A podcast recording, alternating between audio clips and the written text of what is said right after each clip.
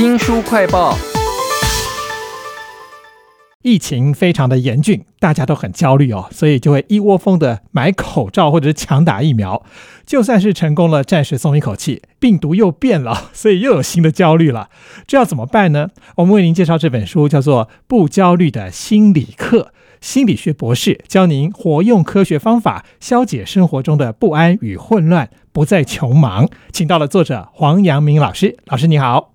呃，主持人好，各位听众大家好。这个疫情反复无常啊，它就是人性的一面镜子。因为病毒一直在变，疫苗不够，所以我们的焦虑的方向跟目标也全部都跟着变了啊。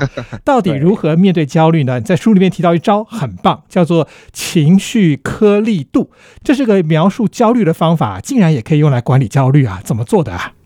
呃，应该说我们在很多时候，呃，我们会觉得啊，我自己就很生气，我自己就很难过。但是呢，其实你的生气跟难过都还是可以再细分成各种不一样的样貌。那焦虑也是一样的，你可能会觉得你很焦虑，但是如果你仔细去呃梳理，把你这个焦虑画的比较细致一点的时候。在这个过程当中，你其实也在帮你自己找到造成你焦虑的原因。所以，比方说现在可能很多人会很担心没有办法打到疫苗等等的，那你就会发现哦，所以我的这个焦虑其实是来自于打不到疫苗，而不是整个疫情的发生都感到非常焦虑。嗯，那一旦这个颗粒度够细的时候，你比较方便找到源头。那你就比较有能力可以去面对这个焦虑也好，或者是这样的情绪状况。原来如此啊，所以可以锁定焦虑的目标，然后再想办法解决它。不焦虑的心理课这本书啊，我觉得是黄阳明老师在近几年一直在做这个科普心理学的一个成果。我看到里面有好多好有趣的学术名词，比如说呢，是有人用心理学来研究自我慈悲，另外还有一个名字是冒名顶替症候群啊，这些都跟焦虑有关吗？嗯，刚刚主持人提的这两个，其实都跟你对于你自己不够好是有关系的。比方说，这个呃冒名顶替症候群，就是一个不肯定自己的表现是好的，会觉得哦自己看起来很像很厉害，可实际上这些都是假的。所以很多时候我们会对于自己的表现没有办法去肯定，然后呃看到什么样的东西就很容易觉得，哎，对我很像就是这个样子。那我其实也想提一下，就是说。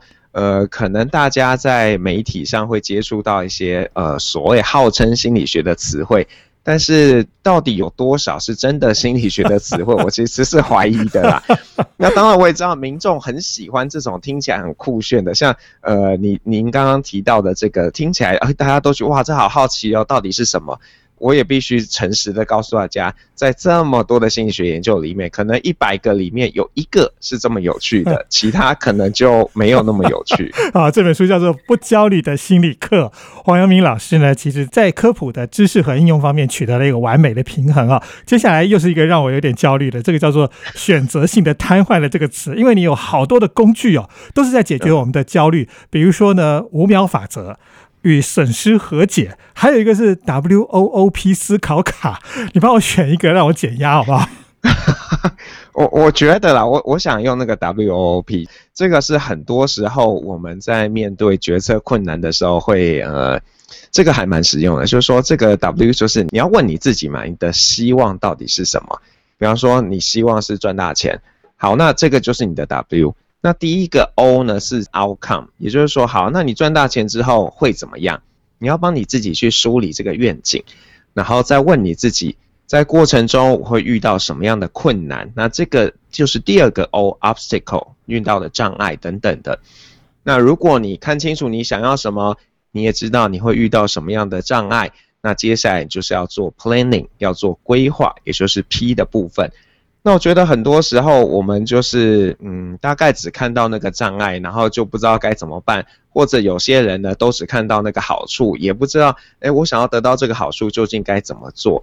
所以这个 W O O P 虽然很简单，但是它提供你一个管道，让你用这样的一个思考方式来帮助你自己更容易达到你想要达到的那个目标。是这个 W O O P 思考卡在黄阳明老师的不焦虑的心理课里头还有一个很完整的图表哈，填写非常的方便，很有效的管理你自己的焦虑的情绪哦。例如说，你看到了莫德纳或 A Z 疫苗，两边都有点犹豫，但其实你可能会焦虑的是，搞不好你根本就不想打疫苗嘛？怎么样用 W O O P 的思考卡来解决这个问题呢？你可以试试看工具啊。但是有了工具之后，我在你书里面看到另外一个句子，马上有一种很悲哀，但是又很讽刺的笑，马上就出现。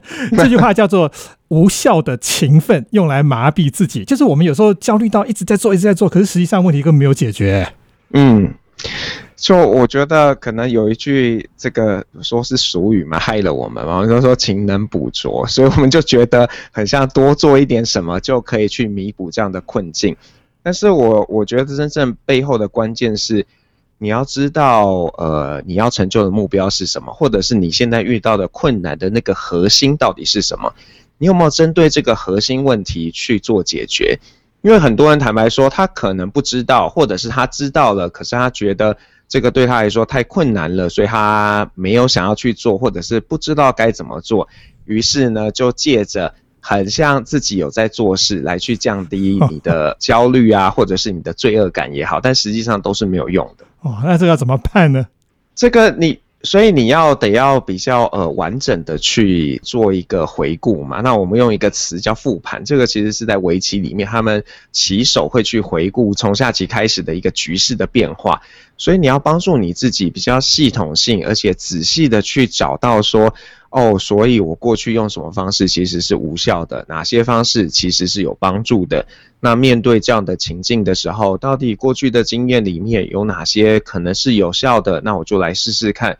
你说你要帮你自己细心的去看待每一个你的付出，还有他呃也要做一些预测，知道说这个可能会得到什么样的一个后果，那事先去做这样的盘点。是黄阳明老师在不焦虑的心理课里头提到这个盘复，还有刚才那个 W O O P 思考卡，都让我觉得好像比较有点希望了。解决焦虑是有工具跟步骤的啊。其实这本书不是只有讲那个在疫情之中的焦虑，还有各种，比如说你出了社会，还有你成长过程当中谈恋爱。都会碰到很多不同的焦虑啊。那如果是职场的话，我看到你在书里面讲到一个词也蛮有趣的，叫做职业倦怠。它的英文就是 burn out，就是烧光光的感觉啊。那书里面还讲到一个叫企业睡人，睡觉的睡。哎，我觉得也很传神的。在我们这种职业倦怠的时候，我们的心理是什么样子啊？呃，就是累嘛。我觉得。看到周边一些朋友就是提不起劲，你说他真的累吗？他感觉上睡很久啊，不一定睡很饱。但是如果是工作的事，他就没什么劲；可是别的事，他就很起劲。所以这是一种对于要做的事情提不起劲的一个呃无力感。你说别人累哈，但我看你这本不焦虑的心理课里面讲到了，老是自己平常怎么样经营你的生活的时候，我觉得看起来也颇累。但其实你做了很多很有效率的事情，这应该也是用到心理学的方法，比如说你强迫自己每天五点起来要干嘛？其实会五点起来，是因为我们小孩还小，所以我之前要送他们上学。那如果我又要运动的话，我就必须得在上他们上学前运动嘛。那所以五点多起来，然后六点健身房开了就去运动一下。那大概七点前回到家，准备呃吃早餐，带他们上学。你实际算我的工作时间的长度，我觉得并不长。那重点是我有做一些选择，比方说有些事情我会呃就不做，因为我知道我没有办法做那么多的事情。那另外我可能是呃会比较有效的去运用我拥有的时间，那当然这也包含了。你会去用一些工具来帮助你，比方说你知道这个软体来做简报会做的比较快比较好，那我就用这个方式来帮助我自己。可是我看你写了一大堆的科普文章，甚至还到对岸去做了各种的课程啊、讲座啊，这些时间怎么挤出来？难道你丢了很多东西吗？呃，这好尴尬。呃，我觉得就是真的要做一个很有效的时间规划。所以，比方说，我会知道我自己什么时间比较适合做某件事情，那我就会把那个时间空出来。